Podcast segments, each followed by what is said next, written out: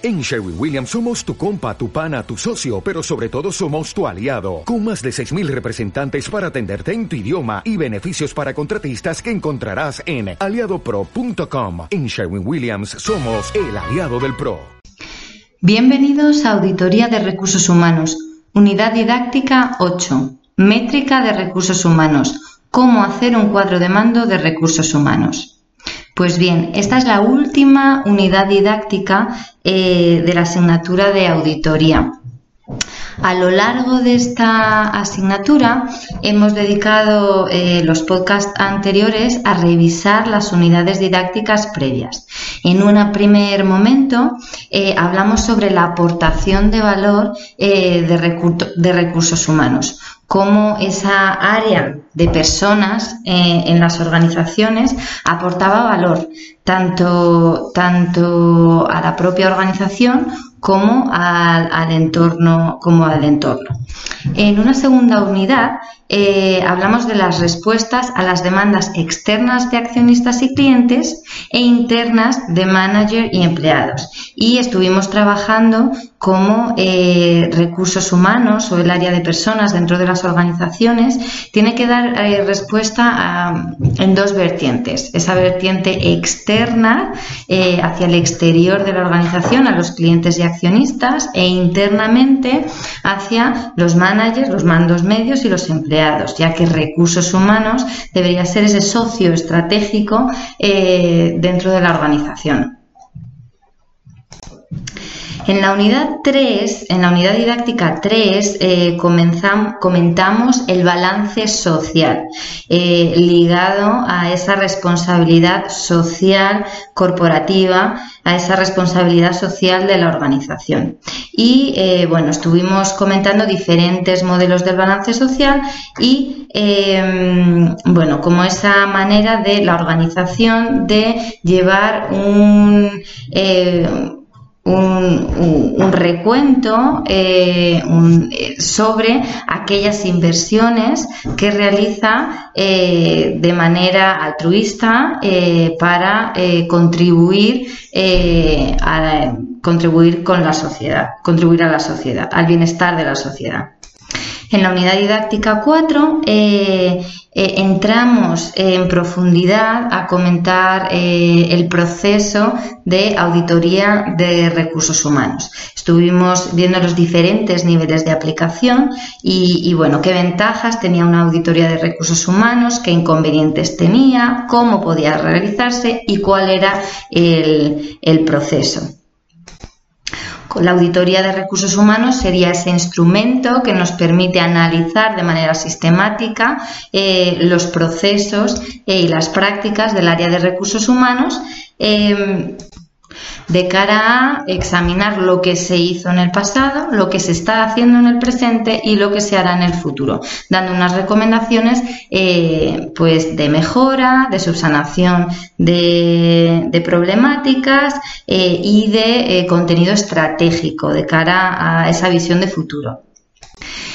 En la, unidad didáctica 5 comentamos eh, la auditoría de la estructura organizativa. Hablamos de la estructura de la organizativa y de ese organigrama como, el esqueleto eh, de la organización, que muestra la estructura y las relaciones de, autoridad eh, dentro de, y de liderazgo dentro de la organización. Eh, también eh, comentamos lo que suponía la auditoría del trabajo administrativo. En la unidad 6 eh, hicimos una introducción a los sistemas de gestión, dedicando la mayor parte de la unidad a trabajar el cuadro de mando integral. hablamos de objetivos, cómo se, cómo se enuncian los objetivos y hablamos de indicadores, como esos instrumentos de medida eh, que nos permiten, que nos indican, como su nombre indica y valga la redundancia, em, la situación de determinadas áreas de la empresa. Nos permiten medir, nos, nos permiten cuantificar. Eh, lo que nos va a aportar información muy relevante a la hora de tomar decisiones en la organización. Y por último, eh, comentamos la unidad didáctica 7, en la que trabajamos la valoración del capital humano hablamos de la problemática a la hora de valorar el capital humano y bueno pues hablamos también de algunas propuestas para la valoración de ese capital humano. Eh, y comentamos también lo que serían eh, esos eh, índices de capital humano que habían propuesto Watson y Wyatt, y, la consultora Watson y Wyatt, y, y, también el estudio que había realizado Deloitte and Touch, que coincidían en cuanto a que ese eh, al analizar las, prácticas de las organizaciones eh, exitosas, bueno, pues ellos a través de una serie de análisis llegaban a la conclusión de que en torno a un 30 o un 40% de, del beneficio diferencial de esas organizaciones se debía a eh, las prácticas de, personas, de gestión de personas, de recursos humanos que tenían en sus organizaciones dando, poniendo de relevancia la, la, importancia de una buena gestión, gestión de personas. Y vamos a entrar en, el, en la unidad didáctica 8, eh, que es el objetivo de este, de este podcast, de métrica de recursos humanos y sobre cómo hacer un cuadro de mando eh, de recursos humanos. Como veis, continuamos hablando de métrica. ¿Por qué? Porque en la asignatura de auditoría de recursos humanos lo que estamos haciendo continuamente es analizar. Eh, estamos eh, estudiando diferentes maneras de analizar dentro del área de recursos humanos. Por ello, la métrica es muy relevante. La métrica, como vais a, como, como vais a ver, está muy relacionada con los indicadores, porque habíamos visto que esos indicadores eran maneras que teníamos de medir determinados procesos, prácticas, comportamientos eh, que se producían en nuestras organizaciones. Bueno, en primer lugar, eh, es importante que sepamos que existe una dificultad a la hora de medir la actividad de recursos humanos en términos de resultados. ¿Por qué? Pues porque eh, la actividad de recursos humanos se centra en personas y en comportamientos y medir comportamientos eh, es complicado. ¿Es imposible? No, se puede. Pero también, eh, bueno, pues uno de los grandes inconvenientes es la gran cantidad de tiempo y de recursos que que se dedican a, la medición del comportamiento. Con lo cual, el hallar eh, un sistema de medición que sea eficiente, pues es, es lo complicado. Esta dificultad está siendo resuelta a través de las métricas de recursos humanos y a través de lo que seguramente hayáis oído hablar eh, en los últimos tiempos, que es el Big Data. A través de los sistemas eh, eh, de gestión, los sistemas informáticos eh, de gestión de personas, los diferentes softwares que tenemos disponibles a día de hoy en las organizaciones, eh, podemos recoger una gran cantidad de información que nos va a ser muy, muy, muy útil a la hora de de hablar eh, de las métricas de recursos humanos y de realizar el cuadro de mando integral, eh, automatizando mucho más, si cabe, eh, lo que es el procedimiento de recogida de información de esos indicadores. Históricamente, las partidas presupuestarias para el área de personas, para el área de recursos humanos, estaban consideradas pues, como un gasto.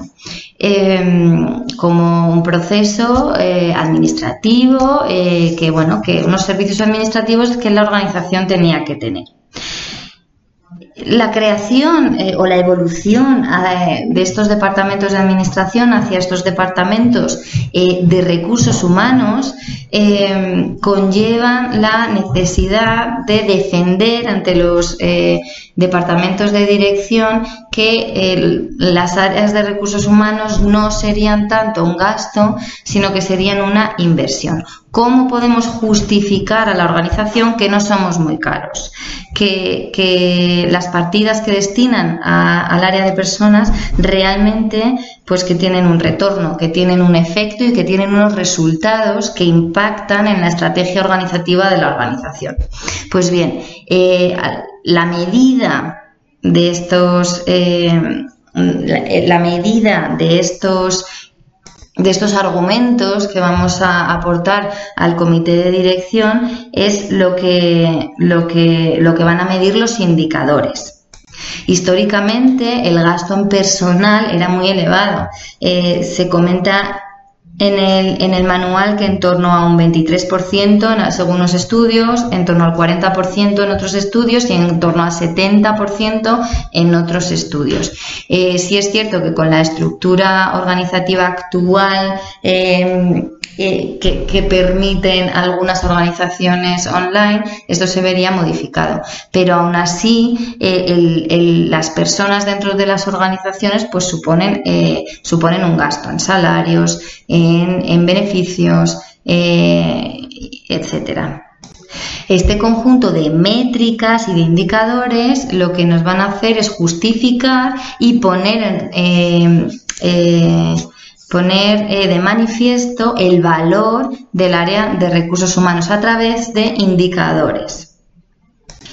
La verdad que hasta la fecha eh, las organizaciones, eh, las organizaciones pequeñas y medianas, pues no tenían un sistema de medición muy implantado. existiría más en las organizaciones más grandes. Pero bueno, es un área en desarrollo que como comentábamos con la aparición del Big Data y de los eh, software de gestión de personas, pues se ha facilitado la tarea enormemente, la recogida de datos y la creación de informes. Al hablar de métricas eh, de, recursos humanos, eh, podríamos hablar de tres enfoques un primer enfoque que sería el de conjunto de métricas a partir de los modelos financieros tradicionales. Estos, eh, este conjunto de métricas, eh, pues eso, se basaría en los términos eh, y las fórmulas tradicionalmente utilizadas por el área financiera, como son el retorno de la inversión, el ROI. bueno, pues se formula un retorno de la inversión del capital humano, eh, el valor añadido del capital humano y el valor de mercado del capital humano como maneras de, diferentes formas de medir esa aportación del área de recursos humanos en términos financieros. Un segundo enfoque sería el enfoque experimental. Em, bueno, en este enfoque eh, lo que se se hace es poner en relación prácticas de recursos humanos con eh, bueno, mediciones, indicadores de recursos humanos con indicadores de rendimiento financiero y se realizan eh, bueno, pues análisis de correlación y regresión. En base a eso eh, se obtendrían resultados del tipo determinadas prácticas eh, de recursos humanos tendrían una correlación alta o baja, positiva o negativa, con determinados eh, resultados eh, financieros de la organización. Bueno, cuando se encuentran resultados de este tipo son muy potentes y se utilizan eh, bueno, pues como, como, una manera de impactar en, los, en esos comités de dirección. Y en tercer lugar tendríamos el enfoque de las percepciones. Este enfoque se basaría en encuestas y entrevistas eh, a a los profesionales de la organización y eh, bueno pues a, través de, estas entrevistas se pretende y de estos eh, de estas encuestas se pretende saber eh, la calidad de las intervenciones de recursos humanos bueno serían estas encuestas de satisfacción con las diferentes prácticas de recursos humanos como manera de determinar la calidad de la calidad de las intervenciones de recursos humanos. Como comentábamos en unidades anteriores, eh, un sistema de gestión eh, fundamental y súper potente es el cuadro de mando integral. Pues bien, existe la posibilidad de realizar un cuadro de mando integral del área de recursos humanos que sería eh, la realización de eh, un plan en el que recogemos una serie de indicadores clave que nos van a dar eh, información acerca del estado de las prácticas de recursos humanos de nuestra organización. Esa selección de indicadores clave nos daría una imagen bastante clara y global del estado de las prácticas de recursos humanos en la organización. La entrada en las organizaciones desde, de este cuadro de mando integral de recursos humanos supone también la entrada de los intangibles en el mundo empresarial y resalta la relevancia eh, de los comportamientos de las personas. Eh, estos indicadores van a medir en muchos de los casos variables relacionadas con el comportamiento eh, de las personas dentro de las organizaciones. El objetivo de este cuadro eh, integral, cuadro de mando eh, de recursos humanos, sería el de poner a la disposición de la Dirección General eh, un instrumento eh, que recoge indicadores fundamentales que permiten conocer el estado de la compañía en materia de recursos humanos y permite la realización de informes de una manera bastante eh, no automatizada, pero sí bastante más sencilla bueno, tras la implementación de este cuadro de mando de recursos humanos. En la medida de lo posible, los indicadores deben ser automatizables. Y siempre tenemos que tener en, consideración que el tiempo dedicado del personal en conseguir esos indicadores tiene que estar en consonancia o en congruencia con el beneficio que va a obtener nuestra organización de conseguir, eh, derivado de conseguir dicha información o de obtener dicha información. Eh, dicho de otra manera, la organización no, pretende eh, que se destinar demasiados recursos en horas de trabajo eh, de, sus profesionales en conseguir indicadores que no van a tener un valor, no van a aportar un valor real a la hora de tomar esas decisiones eh, estratégicas. Con lo cual, esa automatización de los indicadores debemos tender a esa automatización o, tenemos que tender a la obtención de indicadores de la manera más eficaz posible. Una perspectiva muy utilizada en este cuadro de mando de recursos humanos sería la perspectiva de los procesos. En esta perspectiva, eh, dentro de cada área de los recursos humanos se seleccionarían indicadores clave. Entre las áreas podemos distinguir la administración de personal, la prevención de riesgos laborales, la selección y el reclutamiento de, profesionales, la formación, la contratación, la compensación y beneficios. Diferentes organizaciones tendrán diferentes determinadas diferentes áreas de recursos humanos. Pues la perspectiva de los procesos supone eh, identificar indicadores clave en cada una de estas áreas para poder eh, evaluar el estado de, estas áreas eh, de una manera efectiva. ¿Cómo se realiza un cuadro de mando del área de recursos humanos? Pues lo primero es conocer la visión de la organización. Eh,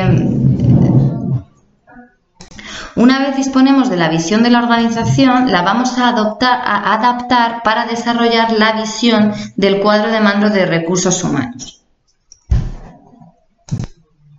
Vamos a identificar las unidades de negocio estratégicas de la organización y vamos a conocer los objetivos estratégicos de cada una de estas eh, unidades estratégicas. Tenemos que conocer el negocio para poder idear un eh, cuadro de mando de recursos humanos que aporte información valiosa, tenemos que conocer el negocio, tenemos que conocer la estrategia de la organización y tenemos que conocer los objetivos estratégicos de las diferentes unidades estratégicas de negocio.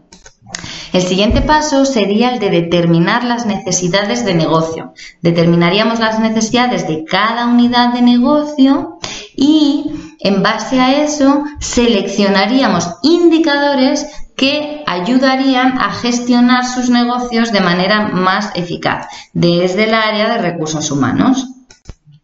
El siguiente paso sería el de determinar la recogida de datos. ¿Cómo lo vamos a recoger? A través de una encuesta, eh, a través de los software que ya tenemos eh, implementados, a través eh, de, la recogida de datos de personal administrativo. Bueno, vamos a especificar cómo vamos a recoger la información. Con esa, eh, una vez hemos especificado eh, cómo vamos a recoger la información, eh, tendríamos elaborado el, borrador del cuadro de mando y pasaríamos, procederíamos a conseguir feedback. Identificaríamos las personas que deben revisar ese borrador y darnos feedbacks del mismo. Con ese feedback procederíamos a rehacer el borrador y a idear un plan operativo. Un plan operativo en el que determinemos qué datos se van a recoger, cómo se van a recoger, quién los va a recoger, con qué frecuencia quién o qué sistema los va a recoger o quién va a ser el encargado de tales sistemas y con qué frecuencia se recogerán y se elaborarán los informes. Una vez tenemos ideado este, este plan operativo, eh, lo que haríamos sería obtener la aprobación de la dirección. Y además de la dirección necesitamos también el visto bueno de las unidades de negocio, porque son con frecuencia las unidades que van a aportar los datos que necesitamos para eh, actualizar, realizar y actualizar este cuadro de mando. Y por último, pasaríamos a implementar el plan y a revisarlo. Una vez tuviéramos nuestro cuadro de mando eh, de recursos humanos, podríamos crear ese mapa estratégico de recursos humanos. El mapa estratégico sería una imagen, lo que os comentaba de una imagen, en la que se recogen los diferentes indicadores. Y se recogen los indicadores, bueno, pues siguiendo alguna lógica, que suele ser una, lógica de causa-efecto. Em, y bueno, eh, no tenemos eh, mucho más tiempo para entrar en detalle en cómo se elabora un mapa estratégico, pero simplemente saber que el mapa estratégico es ese mapa que recoge de manera visual el conjunto de indicadores del cuadro de mando de recursos humanos y bueno, que nos sirven para eh, poder tener toda la información ordenada eh, en un mismo documento. Pues bien, en este tema hemos tratado la métrica de recursos humanos eh, y hemos visto muy por encima cómo elaborar un cuadro de mando de recursos humanos. Con esto ha sido todo y con esto terminamos el trabajo de las unidades didácticas de la asignatura de Auditoría de Recursos Humanos. Os animo a poneros en contacto conmigo en mi extensión 3645 o a través de mi correo electrónico aitana.gonzález.udima.es eh, para resolver cualquier duda que podáis tener, tanto de esta unidad didáctica como de las anteriores. Estoy disponible eh, y a vuestra disposición. Muchas gracias por todo.